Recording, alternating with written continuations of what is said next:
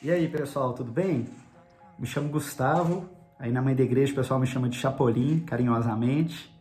E eu sou casado com a Mariane e pai de quatro lindas crianças: o Bento, a Vitória, o Tomás e o Mateus.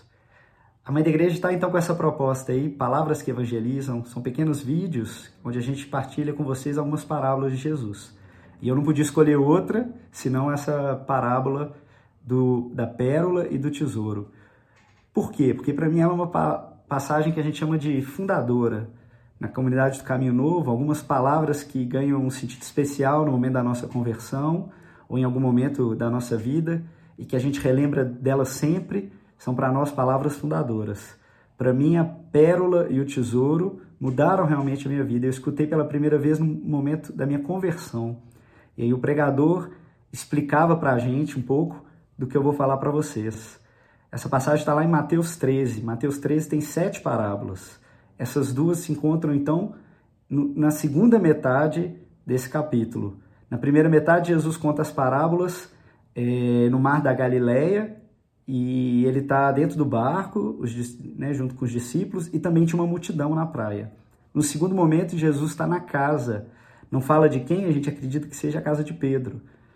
E aí você pode ir no Google e procurar, né, Casa de Pedro, Cafarnaum, você vai ver que bonito que é lá, o lugar, o lago, dá para fazer pelo Google Maps. E para mim o que chamou atenção é quando eu abro a foto da, das ruínas da casa, a gente vê que os cômodos são bem pequenos. E eu fico pensando, por que, que Jesus escolheu esse momento?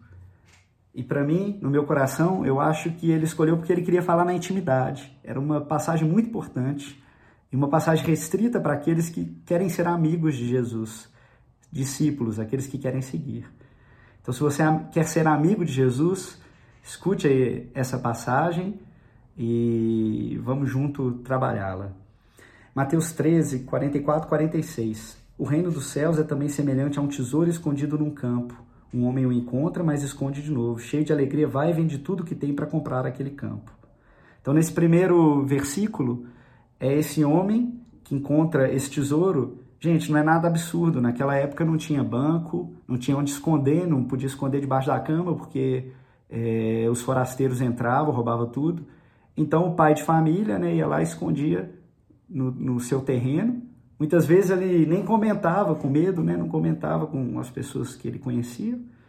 E aí acabava que se ele morresse, ninguém sabia onde estava.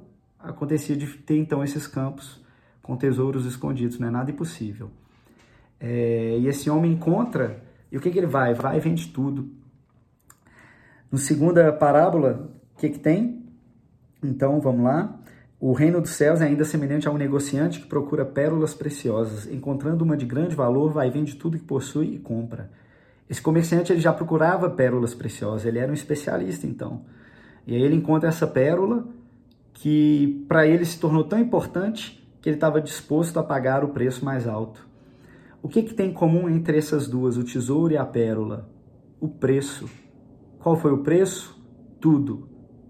Ele vai e vende tudo, nada mais, nada menos que tudo.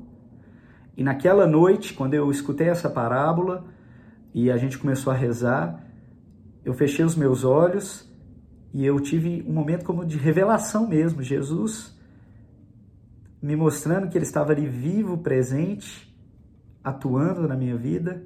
E quando eu abri os olhos e olhei para o céu, todo estrelado, eu senti que Deus me amava de uma maneira infinita.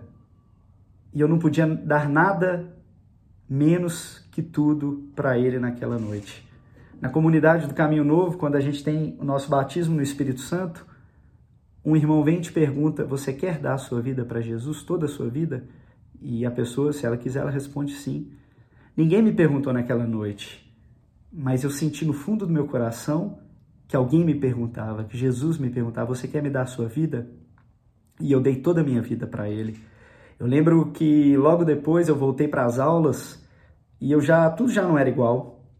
Na comunidade a gente tem a frase que diz: tudo mudou, mas nada mudou. Nada mudou, eu continuei fazendo minha escola, faculdade, depois fui trabalhar, mas tudo havia mudado. Naquela noite, com essa passagem, né, esse tesouro. E esse processo, ele pode ser rápido, né, como foi para Levi, Então Jesus chegou lá e falou: Levi, vem e segue-me. Ele estava lá no seu trabalho, na coletando impostos, e ele simplesmente levanta e vai e segue Jesus. Para outros, como o jovem rico, né, é um pouco mais difícil, porque como na parábola diz, ele tinha muitas coisas, por isso ele se entristeceu. Para ele esse processo era muito difícil. A gente não sabe depois se ele fez, se ele não fez, mas para nós, no nosso dia a dia, Jesus está sempre perguntando isso. Às vezes a gente toma uma decisão rápida, às vezes a gente demora para dizer o nosso sim, mas a pergunta a cada manhã ela se renova. Né? Vem e segue-me. O tesouro está sempre aí disponível e a gente pode dizer sim ou não a esse chamado.